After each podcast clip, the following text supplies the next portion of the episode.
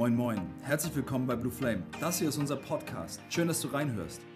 Blue Flame ist eine Bewegung, die dafür steht, dass der Norden Deutschlands von der Herrlichkeit Gottes erfüllt wird. Für uns ist das nicht zu trennen von den Kirchen und Gemeinden in den nördlichen Bundesländern. Ganz egal, welcher konfessionelle Hintergrund, wir glauben, dass wirklich, wirklich alles möglich ist, wenn die Jesus liebende Kirche, du und ich, vereint in Liebe, Hoffnung und Glauben zusammen für ihren Herrn unterwegs ist. In diesem Podcast gehen die Sprecher unserer monatlichen Livestream-Events zu ihren Themen nochmal in die Tiefe. Also schnall dich an, es wird gut. Aber bevor es jetzt losgeht, drück auf jeden Fall schnell noch den Abonnieren-Button, damit du automatisch auch für die kommenden Episoden up-to-date mit uns bist. Und jetzt wünschen wir dir eine richtig gute Zeit mit der aktuellen Episode.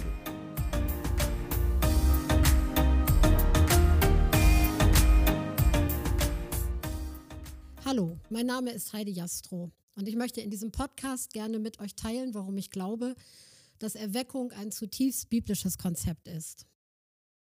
Ich bin seit über 30 Jahren mit einem christlichen Werk unterwegs, das in anderen Teilen der Welt Gemeindegründung, Christen, die benachteiligt sind und Christen, die verfolgt werden, unterstützt. Ich lebe normalerweise in Hamburg und entstamme dem schönen Schleswig-Holstein, bin dort geboren und aufgewachsen in einem kleinen Dorf namens Wankendorf im Kreis Plön im Herzen von Schleswig-Holstein. Und bevor ich so richtig loslege, würde ich gerne ein bisschen aus dem Nähkästchen plaudern.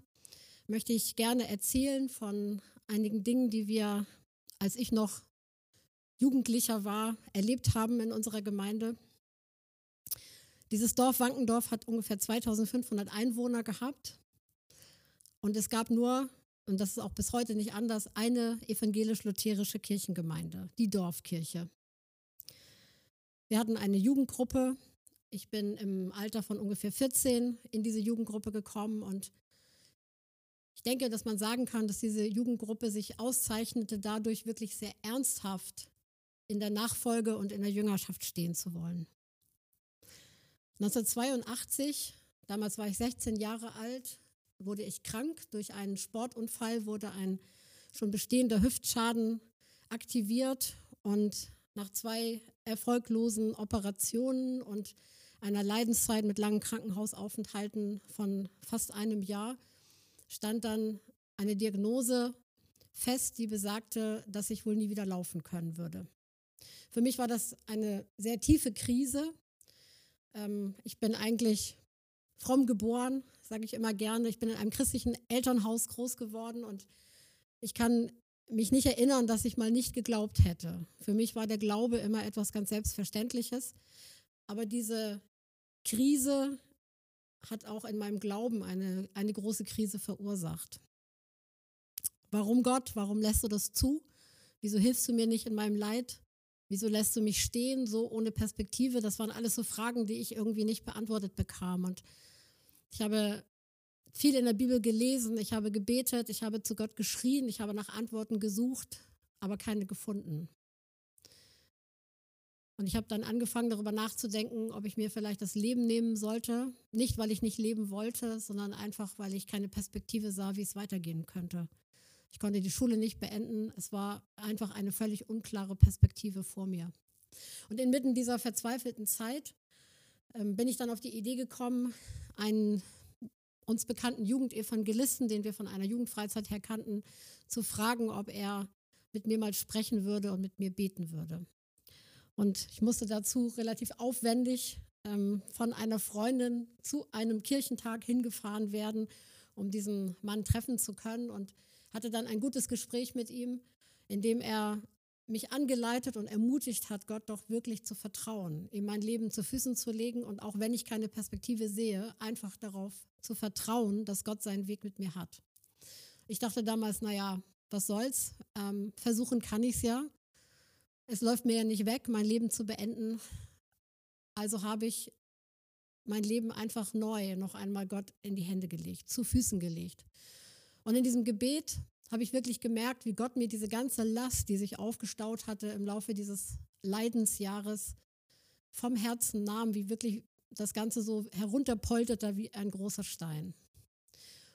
Und am Ende dieses Gebetes betete dieser Jugendpastor auch noch für mich um Gesundheit, um Heilung.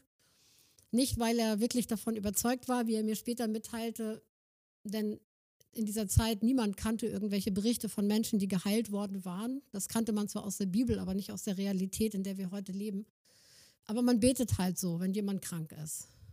Und so hat er auch für mich gebetet und ich kam dann nach Hause beziehungsweise in das Quartier, in dem ich untergebracht war. Und äh, es war ein heißer Tag. Ich wollte mich umziehen und plötzlich realisierte ich, dass ich überhaupt keine Schmerzen mehr hatte, die sonst ständig da waren. Und realisierte, dass meine immer geschwollenen Gelenke überhaupt nicht mehr geschwollen waren.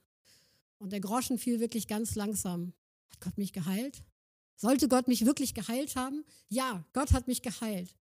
Ich war wie überwältigt und in dem Moment besessen von dem Gedanken, wenn ich Treppen laufen kann, ja, dann weiß ich, dass ich geheilt bin. Und so habe ich die Wohnungstür aufgerissen und bin rausgetorkelt auf meinen eigenen Beinen und habe versucht, die Treppenstufen im Flur runter und wieder hoch zu gehen, zu wackeln, muss man besser sagen, mit der Muskulatur, die ein Jahr lang nicht richtig gebraucht worden war. Und habe immer zu gebrüllt dabei, Gott hat mich geheilt, Gott hat mich geheilt. Gott hat mich geheilt, Gott hat mich tatsächlich geheilt. Ich kam nach Hause zurück und es war ein überwältigendes Wunder, dass ich selber nicht fassen konnte, dass unser Dorfarzt nicht fassen konnte, dass die Ärzte in der Uniklinik nicht fassen konnten und dass ganz viele Menschen um mich herum nicht fassen konnten. Es gab Widerspruch, es gab auch überwältigende Resonanz von Menschen, die, die fast auf der Stelle ihr Leben Jesus anvertraut haben, als sie diese, diese Tat Gottes, diese Allmachtstat Gottes gesehen haben. Aber was für mich das Größte war, rückblickend, ist nicht die Heilung allein, sondern vielmehr das, was danach folgte und was diese Heilung in meinem Leben ausgelöst hat. Ungefähr nach 14 Tagen machte ich eine erschreckende Feststellung, nämlich die, dass mein Herz nicht in der Lage war, die Dankbarkeit Gott gegenüber, die ihm wirklich gebührte, von nun an bis zum Ende meines Lebens, irgendwie festzuhalten, sie festhalten und kultivieren zu können. Schon nach 14 Tagen merkte ich, wie mein Herz kalt wurde, wie mein Herz die Freude verlor, wie mein Herz ignorant und gleichgültig wurde. Und das hat mich wirklich verzweifelt werden lassen. Kurze Zeit später, einige Wochen später, sind wir in den Sommerferien auf Jugendfreizeit gefahren, wie das normalerweise jedes Jahr geschah mit unserer Jugendgruppe der evangelischen Kirche. Und Ganz zu Beginn dieser Freizeit, am allerersten Tag, über, überkam mich diese Verzweiflung über mein eigenes Herz mit voller Wucht.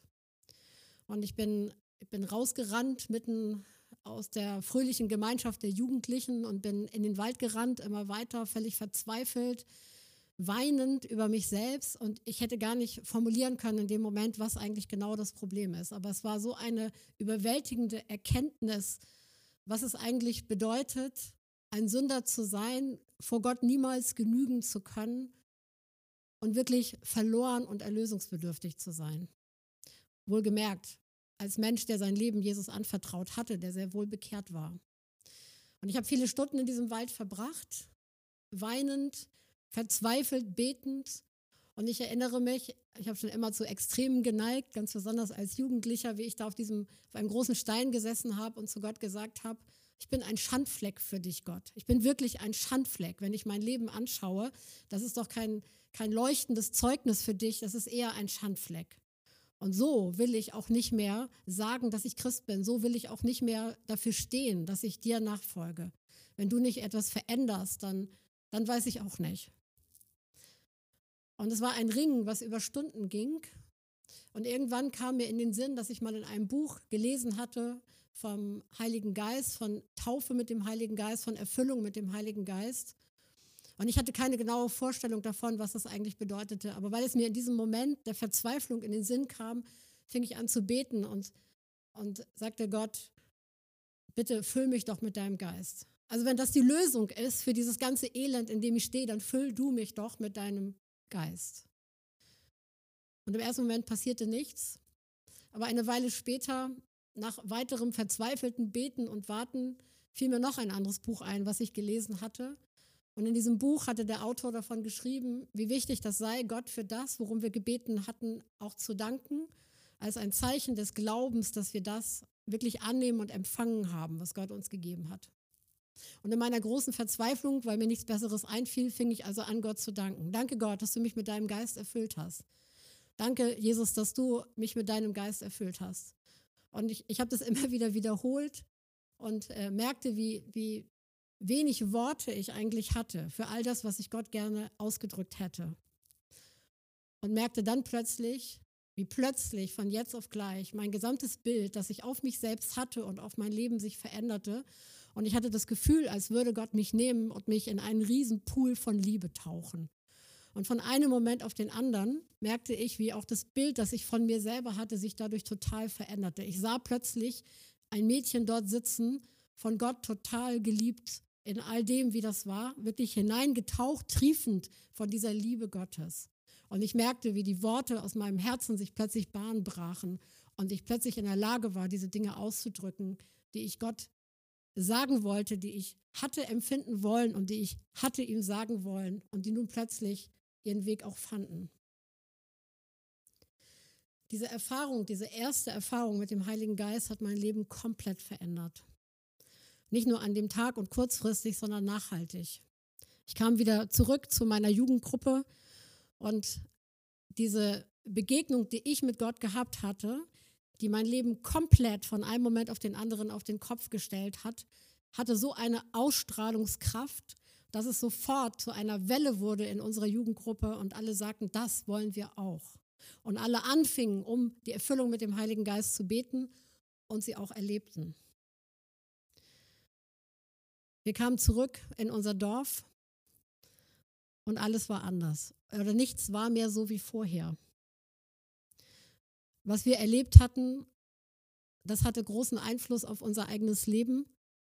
Nicht nur in der Entstehung von Schülerbibelkreisen an unseren Schulen und einer plötzlichen ähm, evangelistischen Aktivität, die einfach ganz natürlicherweise entstand, sondern es führte auch zu einem explosiven Wachstum in unserem Jugendkreis. Immerzu haben sich Jugendliche bekehrt, Jugendliche, die schon länger dabei waren und sich nie richtig entschieden hatten oder jede, jede, an jedem Jugendabend kamen neue Jugendliche dazu, die wir eingeladen oder manchmal auch gar nicht eingeladen hatten und die nach kurzer Zeit sagten, okay, worum geht es hier eigentlich? Und viele von ihnen haben sich nach kurzer Zeit sehr klar für Jesus bekehrt. Und es hat gar nicht lange gedauert, dann griff diese, diese Welle, ich will es mal so nennen, auch auf die Erwachsenen in der Gemeinde über. Erwachsene sagten, ja, das wollen wir auch. Das kann doch nicht sein, dass sich das nur in der Jugend abspielt. Ja, das ist etwas, das wollen wir selber, diesen lebendigen Glauben. Wir wollen das selber. Und in der Folge es gab verschiedene Jugendfreizeiten, aber es gab auch Erwachsenenfreizeiten und, und so Wochenendfreizeiten von Jugendlichen und Erwachsenen zusammen. Und ähm, ja, wir haben Stunden damit verbracht, einander zu segnen, füreinander zu beten. Und es hat zu einer kompletten Veränderung in der Gemeinde geführt. Während dieser Zeit blühte auch die geistliche Gemeindeerneuerung in Hamburg auf, damals unter der Leitung von Pastor Wolfram Kopfermann. Und eines Tages sagte der Pastor unserer Gemeinde, ja, ich habe gehört, in Hamburg, da gibt es so eine Gemeinde, da wird laut in den Gottesdiensten gebetet. Und das war alles andere als normal zur damaligen Zeit und es klang super interessant und gesagt, getan. Wir haben uns in Autos gesetzt und sind nach Hamburg gefahren, um diese Gottesdienste auch mal selber live mitzuerleben. Da gibt es Gottesdienste, wo laut gebetet wird. Als wir in Hamburg ankamen, stellten wir fest, dass es weit mehr war als das. Die Ausübung von Geistesgaben im Gottesdienst, überaus lebendige oder wirksame Predigten, Lobpreis, nicht das Singen von Liedern, sondern als Anbetung Gottes, als ein Raum, der auch dadurch entstand, in dem Gott Menschen wirklich begegnen konnte das war für uns damals total faszinierend. Und es war auch ermutigend zu sehen, dass das, was in unserem eigenen Dorf, in unserer eigenen Dorfkirche begonnen hatte, ähm, eigentlich keine Ausnahme war oder eigentlich nicht fernab aller Realität war, sondern dass es das auch woanders gab. Dass es offensichtlich eine Bewegung war, die Gottes Geist selber angestoßen hatte. In unserer Gemeinde begannen Lobpreisgottesdienste nach kurzer Zeit waren diese Lobpreisgottesdienste völlig überfüllt. Es kamen Besucher von überall her Und wenn ich so zurückdenke, dann denke ich nicht nur an das, was in den Gottesdiensten ablief, sondern auch, was für ein Aufwand damit verbunden war, vor und nach jedem Gottesdienst endlos viele Stühle zusätzlich aufzustellen und was alles so vorzubereiten war, um die Besucher aufnehmen zu können.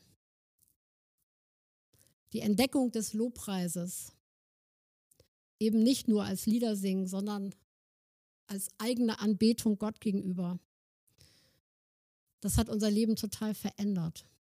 Auch in unserer Kirche wurde dann frei gebetet in den Gottesdiensten.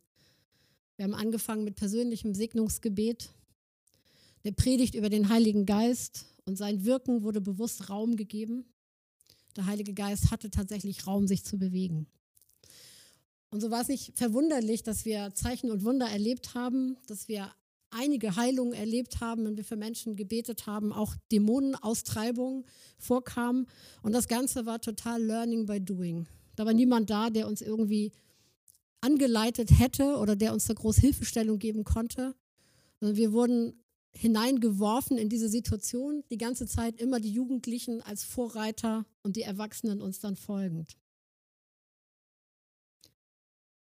Jetzt in der Vorbereitung auf diesen Podcast habe ich einige Stunden lang Zeit mit meinem älteren Bruder Michael verbracht, mit dem zusammen ich das damals alles erlebt habe. Um, wir haben uns darüber ausgetauscht. Wir haben uns gemeinsam erinnert. Mir war es wichtig, meine Erinnerung auch abzugleichen, um nicht aus der Erinnerung, weil es so lange her ist, nachher irgendwelchen Unsinn in diesem Podcast zu erzählen. Und er sagte, was mich am meisten fasziniert im Rückblick ist diese Leichtigkeit, die da war. Gott war einfach da und da war so eine Leichtigkeit, ihm zu begegnen. Da war so eine Leichtigkeit da, im Lobpreis von Gott berührt zu werden. Und das hat dazu geführt, dass oft Leute plötzlich spontan angefangen haben, ihre Sünden zu bekennen, dass sie so berührt waren von Gott, dass Dinge von jetzt auf gleich sich in ihrem Leben verändert haben. Das hat dazu geführt, dass jedes Mal wieder in Zeiten von Gebet und Lobpreis wir unsere Hingabe vertieft haben. Die, die Entdeckung von Lobpreis wirklich als Dimension der Anbetung, das hat total viel Kraft gehabt. Es hat Kraft entwickelt. Diese Begegnung mit Gott und zu begreifen, dass es darum geht, einfach vor Gott zu sein und ihn einfach zu sehen und ihn anzubeten. Daraus sind viele Dinge gefolgt. Ich erinnere mich an unsere erste Gebetsnacht, die wir in unserem Gemeindehaus veranstaltet haben.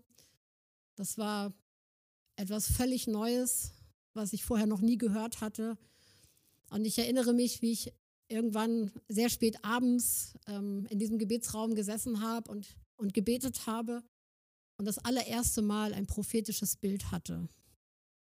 Und es hat sich mir so eingeprägt, ähm, etwas, was ich bis heute nicht vergessen habe, diese tiefe Berührung, die darin lag, als Gott plötzlich anfing, mit mir zu reden. Ungefähr nach einem Jahr, gut einem Jahr, hat die Gemeinde das erste Mal einen Grundkurs des Glaubens veranstaltet, mit großem Erfolg, äh, mit vielen interessierten Teilnehmern und Menschen, die sich klar bekehrt haben und sich danach ausstreckten, auch die Erfüllung mit dem Heiligen Geist zu erleben. Diese ganze Aufbruchzeit ging etwa über einen Zeitraum von eineinhalb Jahren und ist dann in sich zusammengebrochen.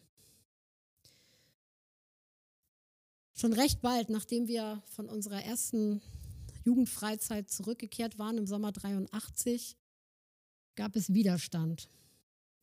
Zuerst Widerstand aus Familien von Jugendlichen, die dort beteiligt waren. Und es ist sehr interessant im Rückblick zu sehen, dass dieser Widerstand nicht aufkam, nachdem Jugendliche sich für Jesus entschieden hatten, sondern dass dieser Widerstand aufblühte, nachdem Jugendliche die Erfüllung mit dem Heiligen Geist erlebt hatten. Andere Eltern schlossen sich diesem Widerstand an, andere Menschen aus dem Dorf schlossen sich diesem immer öffentlicher werdenden Widerstand an. Und es wurde richtig zu einem Druck von außen, der immer mehr zunahm.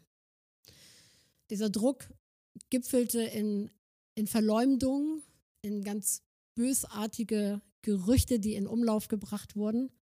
und die teilweise sogar Zeitungen zugespielt wurden, sodass sogar Zeitungen darüber geschrieben haben. Um ein paar Beispiele zu nennen. So wurde berichtet, dass der Pastor abends immer betrunken mit seinem Fahrrad in der Gegend rumfahren würde und sich dann irgendwie im betrunkenen Zustand um irgendwelche Laternenpfähle wickeln würde. Oder dass dieser Pastor, der unverheiratet war, und dann diese Mädchen von den Jugendlichen, ja, hm, munkel, munkel, munkel. Das Beste fand ich eigentlich noch, um es zynisch zu sagen, es wurde berichtet, Jugendliche würden mit Schaum vor dem Mund auf dem Boden herumrobben, von hinten nach vorne durch die Kirche, um dann vorne dem Pastor die Schuhe zu küssen. Ach ja, und es, es wären schwarze Lackschuhe, die da unter seinem weißen Talar hervorkämen. Was ja ein Zeichen sei dafür, dass es eigentlich die Macht von unten sei, die dort am Wirken sei und die sich hinter dem Mantel des Lichts verstecken würde. Natürlich war das alles Unsinn, aber es war verletzend und es war auch gefährlich, weil natürlich die Reaktion vieler Menschen war, dass sie gesagt haben, in diese Kirche gehe ich nicht mehr und meine Kinder werde ich dort auch nicht hinlassen. Widerstand gab es leider auch von innen, von Christen, von innerhalb und auch von außerhalb der Gemeinde. Es gab auch Christen, die sich mit, mit ungläubigen Gegnern von außen zusammengetan haben, um irgendwie zu erreichen, dass diese Bewegung untersagt werden dürfte. Es kam sogar vor, dass Jugendliche, die von anderen Gemeinden zu Besuch kamen und auch Erfahrungen mit dem Heiligen Geist machten in diesen Gottesdiensten oder Jugendstunden, hinterher von ihren Gemeinden ranzitiert wurden. Und ich kenne mindestens eine Geschichte, wo bei einem Jugendlichen man dann versuchte, diesen bösen Geist wieder auszutreiben, ähm, nachdem er sagte, dass er eine Erfüllung mit dem Heiligen Geist erlebt hätte.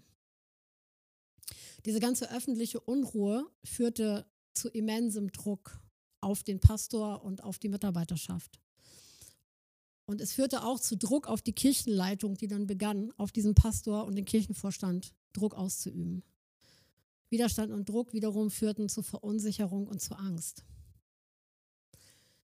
Zeitgleich eine andere evangelische Kirchengemeinde, die St. Anscha Gemeinde in der Münster, bittet das Wankendorfer Lobpreismusikteam um Unterstützung, weil sie auch mit dem Aufbau von Lobpreisgottesdiensten in ihrer Kirche beginnen wollten. Was dann tatsächlich geschah und was auch über Jahre gut weiter Ich habe schon oft darüber nachgedacht, warum wohl dieser Aufbruch in unserer Kirchengemeinde, der so verheißungsvoll angefangen hatte, in sich zusammenbrach.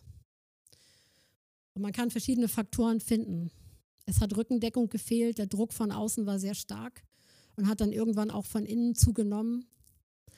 Es gab da Uneinigkeit zwischen den, dem Pastor, den Mitarbeitern, dem Kirchenvorstand und letztendlich der Kirchenleitung.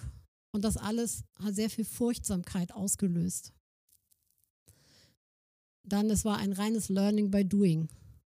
Es hat die Anleitung gefehlt für den Umgang mit all diesen Dingen, sowohl mit manchen positiven Erlebnissen wie und vor allem auch mit dem Widerstand von außen.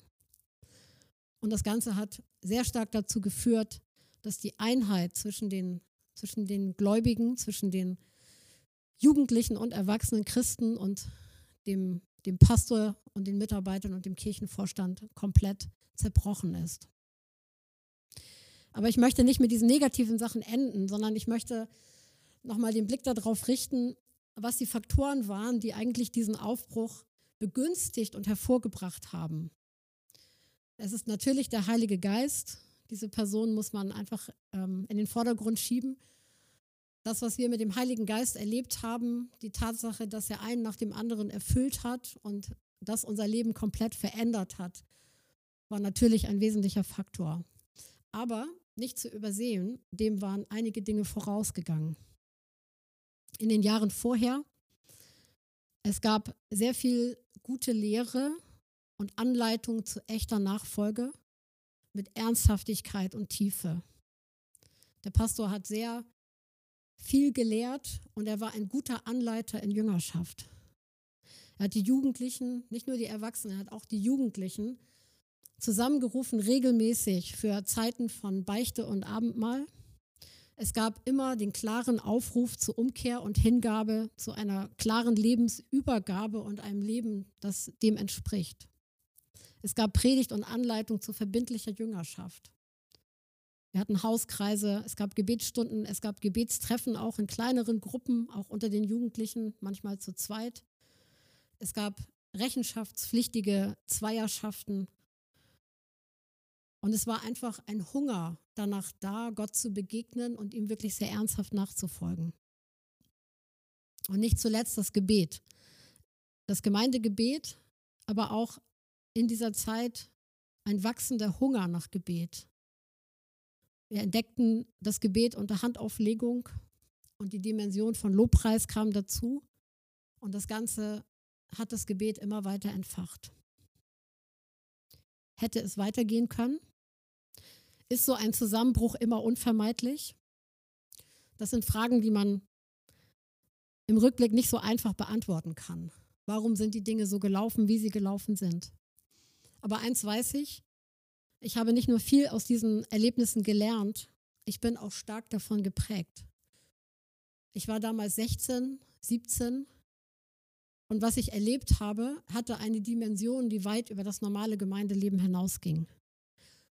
Ich weiß jetzt, was geht. Ich weiß, dass all diese Dinge gehen können, auch in einer ganz kleinen, normalen Dorfgemeinde. Und weil ich das weiß, bestimmt mich seitdem so ein latenter Hunger nach mehr. Ich weiß, es kann jederzeit und überall geschehen. Ich weiß, kein Boden ist zu hart, auch nicht der Norden Deutschlands. Ich bin in den letzten 30 Jahren sehr viel rumgekommen in der Welt und ich habe Gemeinden in anderen Ländern und anderen Teilen der Welt gesehen. Große, wachsende Gemeinden, in Indien zum Beispiel. Gemeinden, die ein, ein so lebendiges Wachstum haben und ein so lebendiges Gemeindeleben, dass wir als Deutsche vielleicht sagen würden, wow, das ist Erweckung, was sie erleben. Ist das nicht Erweckung? Aber die Gemeinden dort, sie beantworten diese Frage anders. Sie werden sagen, nein, das ist eigentlich nur normales Gemeindeleben, so wie die Bibel es vorsieht.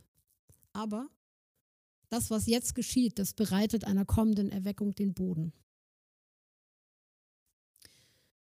Diese Überzeugung teile ich und Deswegen möchte ich gerne in diesem Podcast ein bisschen darüber reden, warum ich glaube, dass Erweckung wirklich ein biblisches Konzept ist. Mein Ziel ist es nicht, dabei eine theologische, eine vollständige theologische Abhandlung über dieses Thema zu liefern. Ich möchte vielmehr erläutern, warum ich davon überzeugt bin. Mein Herz brennt für Erweckung, auch in Deutschland und auch in unserem Norden. Im Laufe der Jahre oder der Jahrzehnte wenn ich darüber so geredet habe in verschiedenen Bezügen, habe ich immer wieder erlebt, dass Leute mit Fragen oder auch mit Skepsis auf dieses Thema reagiert haben. Ich habe immer wieder erlebt, dass Christen, die ihren Glauben wirklich ernst nehmen, sich vor mir aufbauten und mit viel Frage oder auch Kritik in der Stimme sagten, Erweckung, das ist doch so ein Begriff, der sich nur in abgehobenen charismatischen Kreisen findet, nicht aber in der Bibel. Erweckung, das ist doch kein biblisches Konzept. Die Bibel redet doch vielmehr vom großen Abfall, davon, dass sich die Gemeinde in der Endzeit verkleinert, doch aber nicht davon, dass Massen von Menschen zum Glauben kommen würden.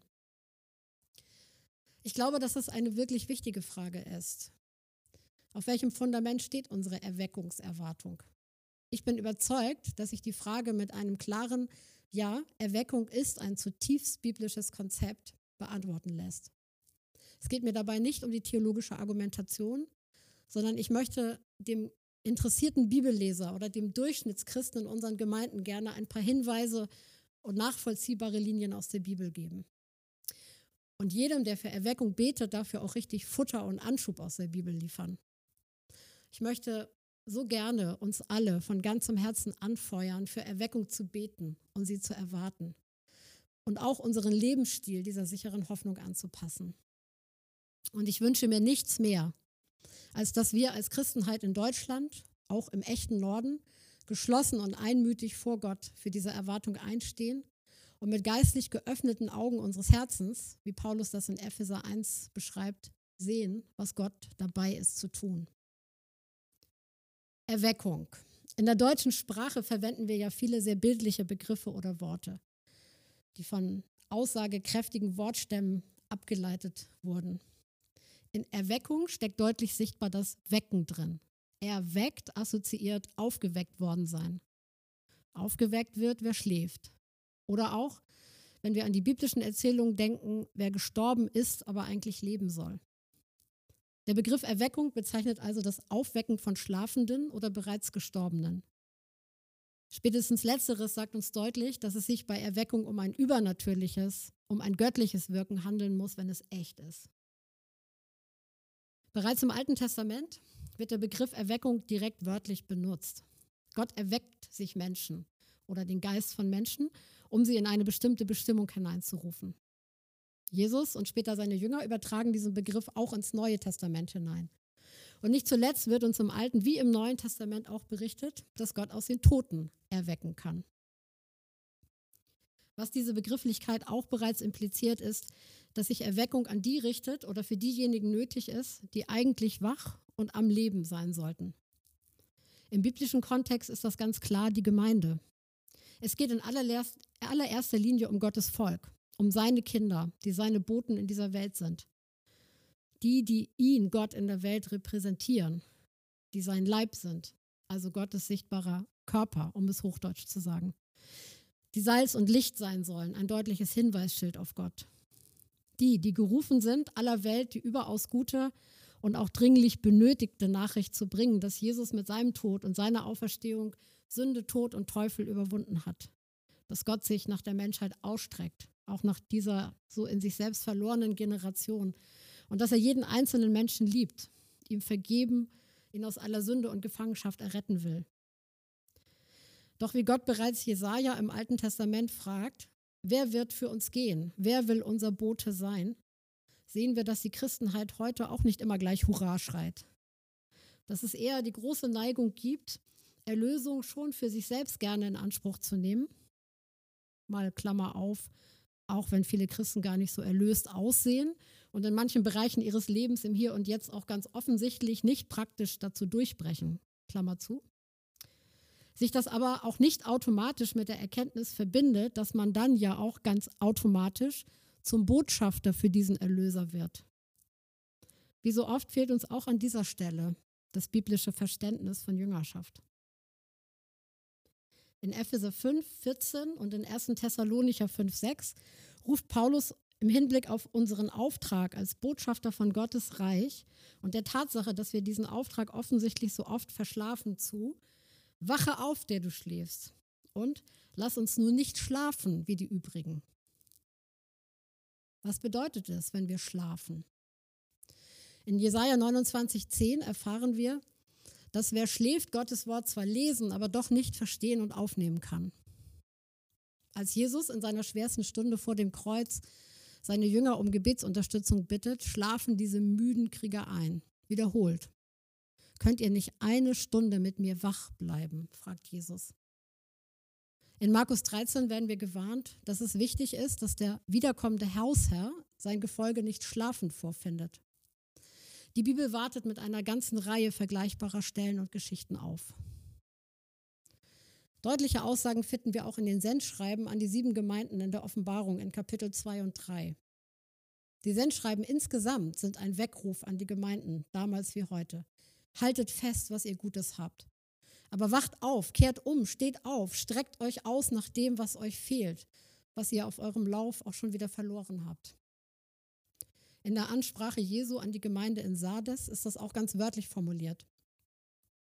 Ich kenne deine Werke, dass du den Namen hast, dass du lebst und bist tot. Wach auf und stärke das Übrige, das im Begriff stand zu sterben.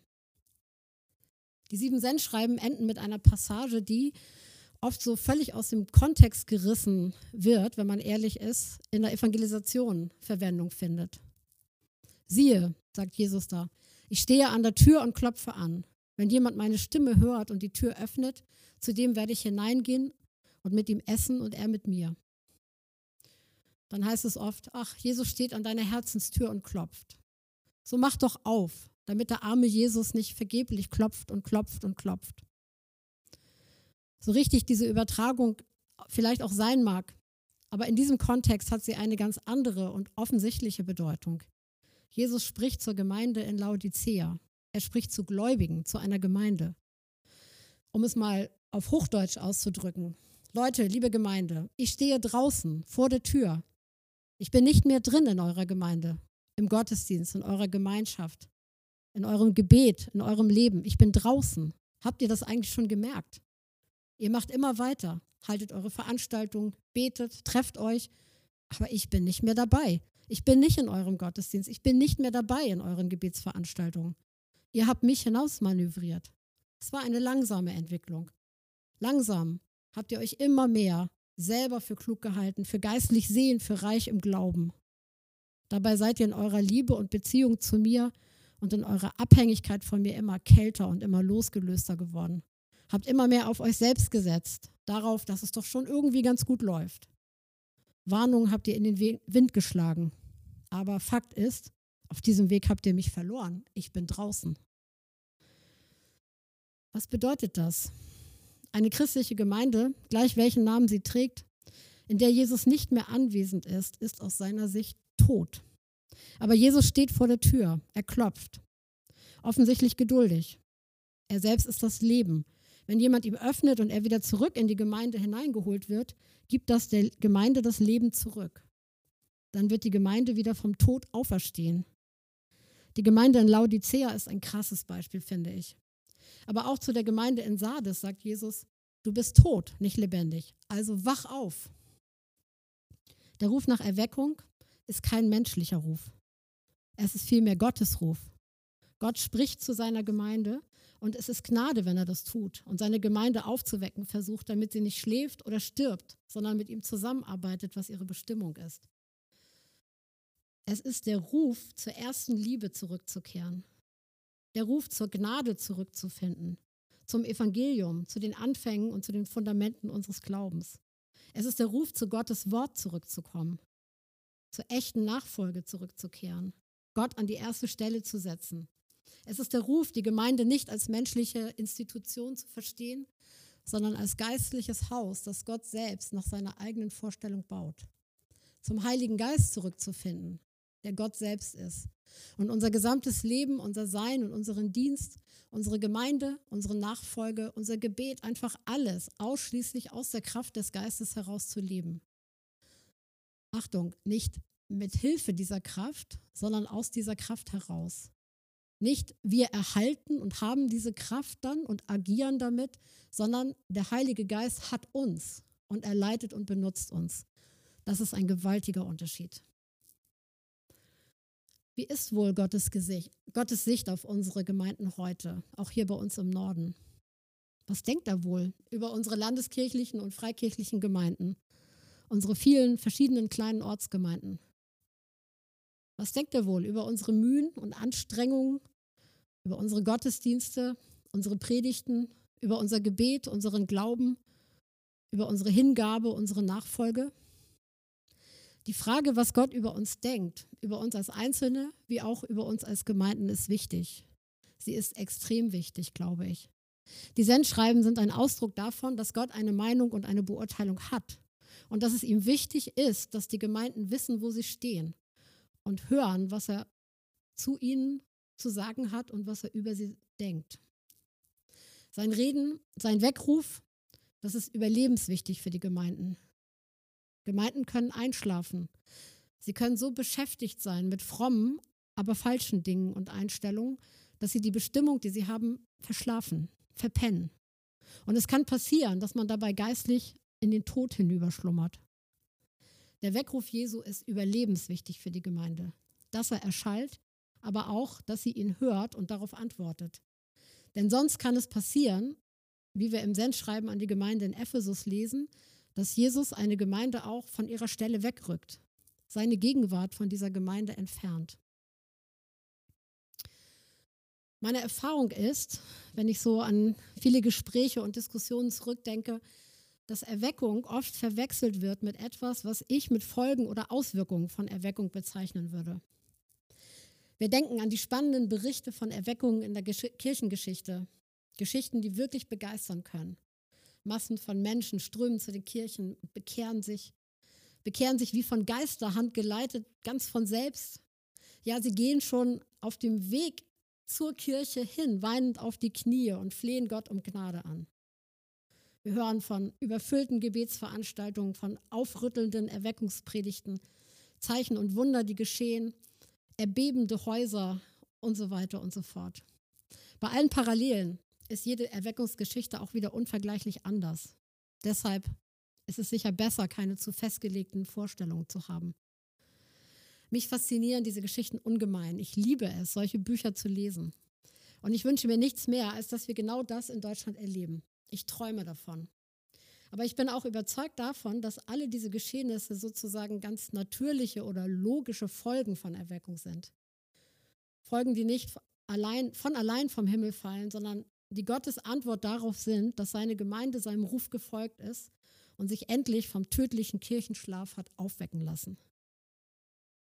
Paulus weist uns in 1. Korinther 10 darauf hin, dass die alttestamentliche Geschichte vom Volk Israel nicht nur für sie selber wichtig, historisch und geistlich bedeutsam ist, sondern auch für uns, für die neutestamentlichen Christen. Dass uns diese Geschehnisse als Vorbild für unser geistliches Leben und Erleben dienen. Schauen wir uns die Geschichte des alten Israel an, so stoßen wir sehr schnell auf Parallelen zu unserem Leben. Gott wollte unbestrittener und alleiniger Gott seines Volkes sein. Er wollte, dass sie ihm folgen und ihn lieben. Er wollte die Anbetung seines Volkes. Er wollte mit seiner Herrlichkeit, also mit seiner Gegenwart in ihrer Mitte wohnen.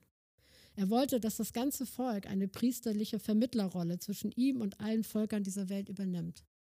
Doch die Geschichte zeigt, dass es ein sich immer wiederholender Zyklus war von Abfall, nicht der Nationen, der Heiden, sondern von Gottes Volk, das lieber ganz menschlich als heilig agieren wollte. Das weltliche Maßstäbe für Leitung und Strukturen für Anbetung, für den Umgang mit Gottes Wohnung vorzog. Das immerzu wieder die erste Liebe Gott gegenüber verlor. Das nach außen hin oft fromm weiter agierte und weiterhin heilige Gottesdienste verrichtete, mit dem Herzen aber weit weg war von Gott. Und wir sehen, wie Gott in dieser jahrhundertelangen Geschichte immer und immer wieder Boten sendet, die seinen Weckruf ausrufen die das Volk Gottes zur Umkehr rufen, die Gottes Handeln ankündigen, seine Verheißung, aber auch sein Gericht. Die Parallelen könnten irgendwie gar nicht deutlicher sein. Die prophetischen Bücher bestehen zu einem großen Teil aus diesen Weckrufen. Und die Bücher des Alten Testaments, die uns die Geschichte Israels als Gottes Bundesvolk beschreiben, sind ein einziges sich immer wiederholendes Auf und Ab von Abfall und Gericht, von Gottes Weckruf und der, oft leider dann nur halbherzigen Umkehr zu Gott und einer darauffolgenden Blütezeit des Segens, wenn die ganze Gemeinde sich Gott zuwendet und solange sie bei ihm bleibt. Im Buch des Propheten Hesekiel, der im 6. Jahrhundert vor Christus mit seinem Volk zusammen in der babylonischen Gefangenschaft landete, finden wir diesen Weckruf Gottes auf sehr markante Weise ausgedrückt. Weil Gottes Volk auf alles vorangegangene Rufen hin nicht mit ganzem Herzen umgekehrt war, war Gottes angekündigtes Gericht über sie gekommen. Doch inmitten dieser Zeit, in der sie als Volk Gottes komplett außerhalb ihrer Bestimmung und außerhalb ihres verheißenen Landes existieren mussten, in der sie hinsichtlich ihrer Bestimmung quasi tot waren, in der sie also keine Hoffnung sahen, prophezeit Hesekiel in Gottes Auftrag nicht nur von Gericht, sondern auch von Herrlichkeit. Im bekannten Kapitel, Hesekiel 37, lässt Gott dem Propheten ein Tal voller Totengebeine sehen. Vertrocknete Knochen, also toter geht's nicht mehr. Und er lässt ihn über diesen Knochen prophezeien, lässt Hesekiel diese Knochen zum Leben rufen. Hesekiels Weissagung ist ein Ruf, der nicht nur schlafende Menschen, sondern Tote wieder auferwecken sollte. Und tatsächlich fügen sich diese Knochen wieder zusammen, wächst alles Verweste wieder zurück in diesem prophetischen Bild. Doch erst als der Odem Gottes, der Geist Gottes in sie hineinkam, wurden die Toten wieder lebendig. Am Ende stehen sie auf und bilden ein großes Heer, eine Armee für Gott. Zuallererst ist diese Passage natürlich auf die tatsächliche Geschichte Israels bezogen. Doch sie zeigt auch Gottes grundsätzliche Haltung, seinen Umgang mit seinem Volk zu allen Zeiten. Sie zeigt seinen Willen, seine Sehnsucht und seine Allmacht, sogar Totes, das man total aufgegeben, schon verloren gegeben hat, wieder zum Leben und zu seiner Bestimmung zurückbringen zu können. Deshalb, wann immer wir auf unser eigenes Leben blicken, auf unsere Gemeinde, auf die Gemeinden in unserem Land, die schleppend wachsenden, die verkümmerten, die kleinen, die Landes- oder Freikirchen, wann immer wir auf die kleinen Erfolge blicken und die Diskrepanz zwischen dem, was wir uns wünschen würden und dem, was wir sehen, was wir sehen, bemängeln, betrauern, wofür wir beten, lasst uns bewusst auf den allmächtigen Gott blicken, der den Willen und der die Vollmacht hat, nicht nur das Schwache zu stärken, nicht nur das Schlafende zu wecken, sondern sogar das schon Tote wieder aufzuerwecken. Gott ruft uns, lasst uns hinhören. Gott ruft, damit wir aufwachen. Und Gott nimmt dabei nicht einmal das aus, was geistig schon gestorben ist. Ich finde das super faszinierend. Seine Stimme schafft neues Leben, wo sie gehört wird. Es gibt keine Situation, keine Gemeinde, die für Gottes Geist zu hoffnungslos wäre. Aber es geht um mehr als nur einen äußeren Aufbau. Echtes geistliches Leben entsteht nur, wo der Heilige Geist hineinfährt, wo der Heilige Geist den ganzen Menschen oder die ganze Gemeinde erfüllen und erfassen darf. Der Heilige Geist. Eines der Hauptthemen, wenn es um Erweckung geht, oder besser gesagt, eine der Hauptpersonen. Jesus erzählt in Matthäus 25 das Gleichnis von den klugen und den törichten Jungfrauen. Alle warten, aber schlafen überm Warten ein. Und dann erschallt in der Mitte der Nacht plötzlich der Weckruf. Der Bräutigam ist auf dem Weg. Die törichten Jungfrauen stellen fest, dass sie zwar die Lampengefäße, aber kein Öl dabei haben. Die Klugen hatten sich bevorratet. Und nun reicht es für die letzte Wegstrecke, bis der Bräutigam ankommt. Es ist eines der Gleichnisse, die Jesus mit den Worten, dann wird es mit dem Himmelreich sein, wie, Punkt, Punkt, Punkt, beginnt. Mit Recht wird die Ankunft des Bräutigams gewöhnlich auf die Wiederkunft Jesu gedeutet. Aber interessant ist, dass auch hier wieder das Gleichnis mit dem Appell Jesu schließt, so wacht nun, denn ihr wisst weder den Tag noch die Stunde. Der Punkt, auf den der Appell und das ganze Gleichnis zielt, ist nicht das Wiederkommen Jesu, das kommen wird, sondern die Notwendigkeit zu wachen, wach zu bleiben, beziehungsweise den Weckruf zu hören und wieder wach zu werden. Aber dann mit dem Öl des Heiligen Geistes ausgerüstet zu sein, ja in genügender Menge ausgestattet zu sein, weil es noch eine Wegstrecke zu gehen gibt, bis der Bräutigam Jesus tatsächlich eintrifft und die Hochzeitsfeier mit seiner Braut beginnt. Wir sehen, das Öl ist keine Zugabe, das ist keine Nebensache. Die Fülle des Öls entscheidet hier tatsächlich darüber, ob die Jungfrauen in der Lage sind, den Weg bis zur Hochzeit zu bestreiten. So stimme ich mit den Theologen überein, die dieses Gleichnis auf eine weltweite Erweckung von der Wiederkunft Jesu deuten. Das siehe, ich komme bald von Jesus rückt immer näher. Auch wenn wir Zeit und Stunde nicht wissen, es ist jetzt auf jeden Fall näher, als es das vor 2000 Jahren war.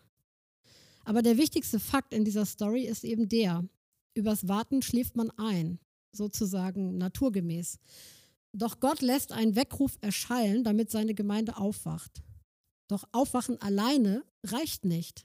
Es braucht auch die Fülle des Heiligen Geistes, um die letzte Phase bis zur tatsächlichen Wiederkehr Jesu in Anführungszeichen erfolgreich zu bestreiten.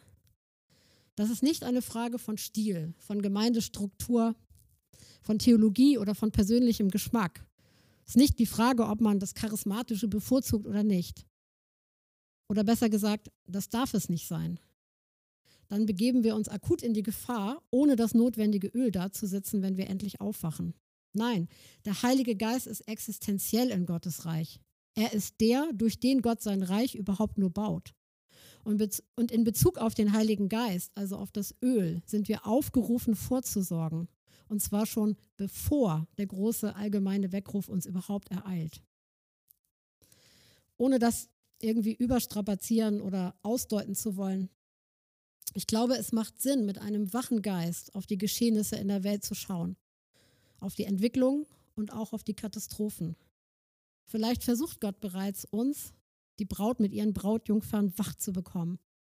Die Frage ist nicht nur, hören wir den Ruf, sondern auch, haben wir das nötige Öl in unseren Gefäßen, in unseren Gemeinden?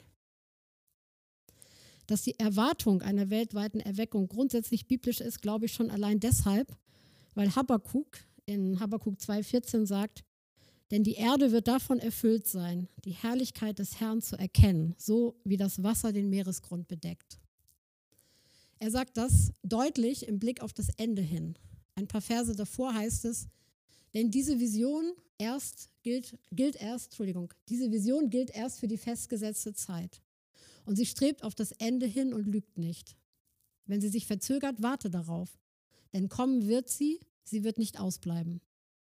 Siehe, die verdiente Strafe für den, der nicht aufrichtig ist, der Gerechte aber wird durch seinen Glauben leben. Erweckung. Es geht um einen geistlichen Aufbruch im Leib Christi, in seiner Kirche, in seiner weltweiten Gemeinde, in seinem Volk, seiner Braut, welchen Begriff auch immer wir verwenden möchten.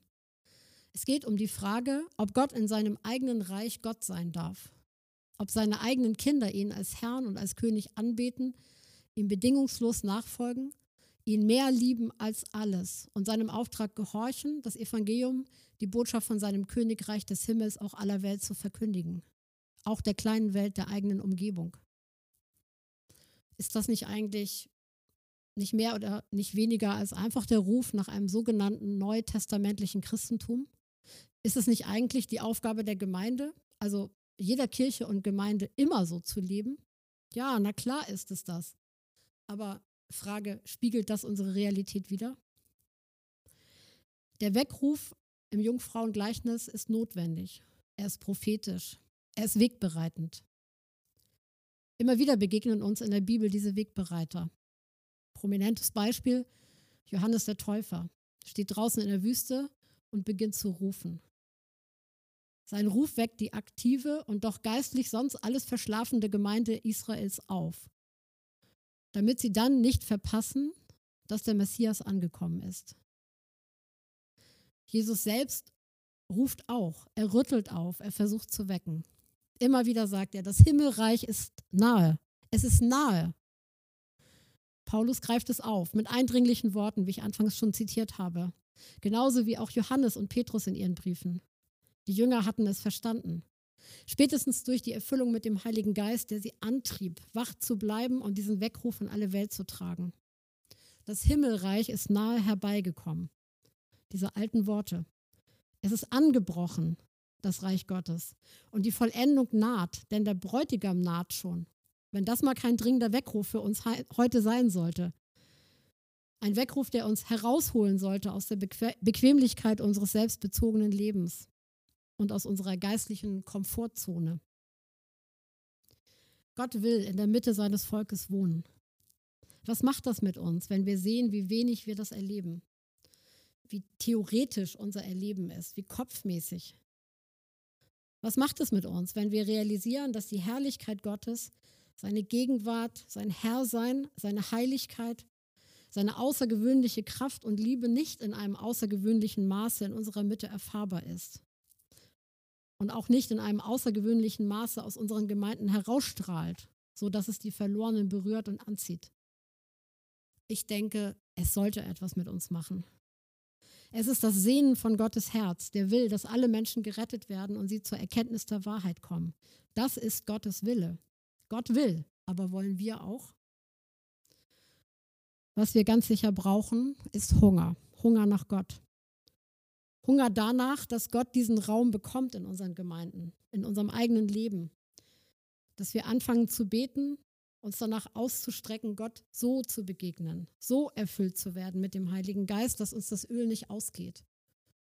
Dass wir Hunger haben nach Gottes Wort, nach Gottes Berührung, danach zu wissen, was Gott über uns denkt. Dass der Hunger danach, dass Gott sein Reich bei uns bauen kann, uns ins Gebet treibt für die Verlorenen um uns herum. Und dass dieser Hunger so groß wird, dass wir selber zu Botschaftern dieses Reiches werden. Ich bin überzeugt, dass es kein Muster gibt, kein Muster für die Durchführung einer Erweckung in Deutschland oder so ähnlich. Erweckung ist immer ein souveränes Handeln Gottes. Es gibt viele Faktoren, die eine Rolle spielen, auch Voraussetzungen, die erfüllt sein müssen. Der Boden im geistlichen Sinne muss vorbereitet sein. Das geschieht durch unser Gebet, das sich aus dem Wort Gottes nähert und durch das Wasser des Heiligen Geistes, das diesen Boden wässert. Und wenn die Gemeinde dann erwacht, wenn sie aufwacht, dann wird das Folgen haben, außergewöhnliche Folgen. die jedes Mal oder an jedem Ort wieder anders aussehen, aber zwei Dinge immer mit sich bringen. Eine Gemeinde, die ihren König hingebungsvoll sucht und liebt und eine verlorene Welt drumherum, die von dieser außergewöhnlichen Gegenwart Gottes berührt wird und in Umkehr und Erlösung in diese manifeste Gegenwart Gottes hineingezogen wird. Aber die Sogwirkung geht immer von innen nach außen, nicht andersherum. Der Beginn ist immer innen. Gott tut, was er will, sagt Psalm 115, Vers 3. Ich liebe diesen Vers. Yes, Gott tut, was er will. Aber dieser Gott ist voller Gnade und Erbarmen für diese Welt. Und er steht auch zu seinem Versprechen und er hält auch immer, was er in seinem Wort zugesagt hat. Vom ersten bis zum letzten Buchstaben des Alten und Neuen Testaments. Also dürfen oder sollten wir vielmehr mit Fug und Recht erwarten, dass diese Welt noch einmal richtig gerockt wird von Gott, bevor Jesus wiederkommt. Dass die Vorhersage von Habakkuk sich erfüllen wird und die ganze Welt, alle Nationen, Deutschland, die Menschen im Norden Deutschlands so vollständig mit der Erkenntnis von der Herrlichkeit Gottes erfüllt sein wird, wie das Wasser der Ostsee und wie das Wasser der Nordsee bei Flut den Meeresboden bedeckt. Erwarten wir das? Ich glaube, ob wir Erweckung in unserer Generation sehen oder die kommenden Generationen sie sehen dürfen, das hat auch damit zu tun, ob wir Gottes Verheißungen im Glauben ergreifen in fester Hoffnung und in sicherer Überzeugung daraufhin handeln. Es hat damit zu tun, ob wir mit unserem hungrigen Gebet und mit einem Lebensstil der Erweckung den Boden für Erweckung in der nahen Zukunft vorbereiten. Ist Erweckung ein biblisches Konzept? Ja, ich bin zutiefst davon überzeugt. Unsere Neigung im geistlichen Sinne, Sinne immer wieder einzuschlafen ist nur allzu menschlich. Und es ist Gottes Gnade, dass er willig ist, uns wach zu rütteln, uns aufzuwecken und sogar aufzuerwecken, wenn wir schon am Sterben sind als Gläubige und als Gemeinden. Es ist der Ruf eines Liebenden, eines eifersüchtig nach seiner Braut verlangenden Gottes. Diesen Ruf zu hören und ihm zu folgen, darauf sollten wir wirklich unser Herz setzen. Ich möchte am Schluss gerne meine Wertschätzung ausdrücken für die Blue Flame Bewegung die in Schleswig-Holstein begonnen hat und die eine Bewegung für den Norden ist. Ich glaube, dass eine Bewegung niemals für sich selbst existiert. Sie ist nicht um ihrer selbst willen da, aber sie kann zu einem so effektiven Tool, zu einem so effektiven Werkzeug in Gottes Hand werden. Und ich wünsche mir, dass ja, dieses Brennen, dieses Brennen dieser kleinen Flamme, wofür Blue Flame steht, dass dieses, dieses Brennen in unserem geliebten Norden, im echten Norden Deutschlands richtig entfacht wird in den kommenden Jahren. Wir hoffen, du hast eine gute Zeit mit uns gehabt. Danke, dass du dabei warst. Wir freuen uns schon jetzt, dich auf einem unserer interaktiven Livestream-Events, bei einem der Netzwerktreffen oder im Segnungsgebet zu treffen. Denk dran, der nächste Termin ist immer der letzte Samstag im Monat. Ab 19 Uhr geht's los. Du findest auch alle Infos dazu auf www.blueflame-sh.de. Nochmals, klick unbedingt auf den Abonnieren-Button, teil die gute Nachricht vom Podcast. Wir hoffen, dass diese Episode dich ermutigt hat, dich in deinem Glauben gestärkt hat und du jetzt weiterhin voller Kraft durch deinen Tag gehen kannst. Sei gesegnet und bis bald, wenn wir uns wiedersehen oder hören. Ciao.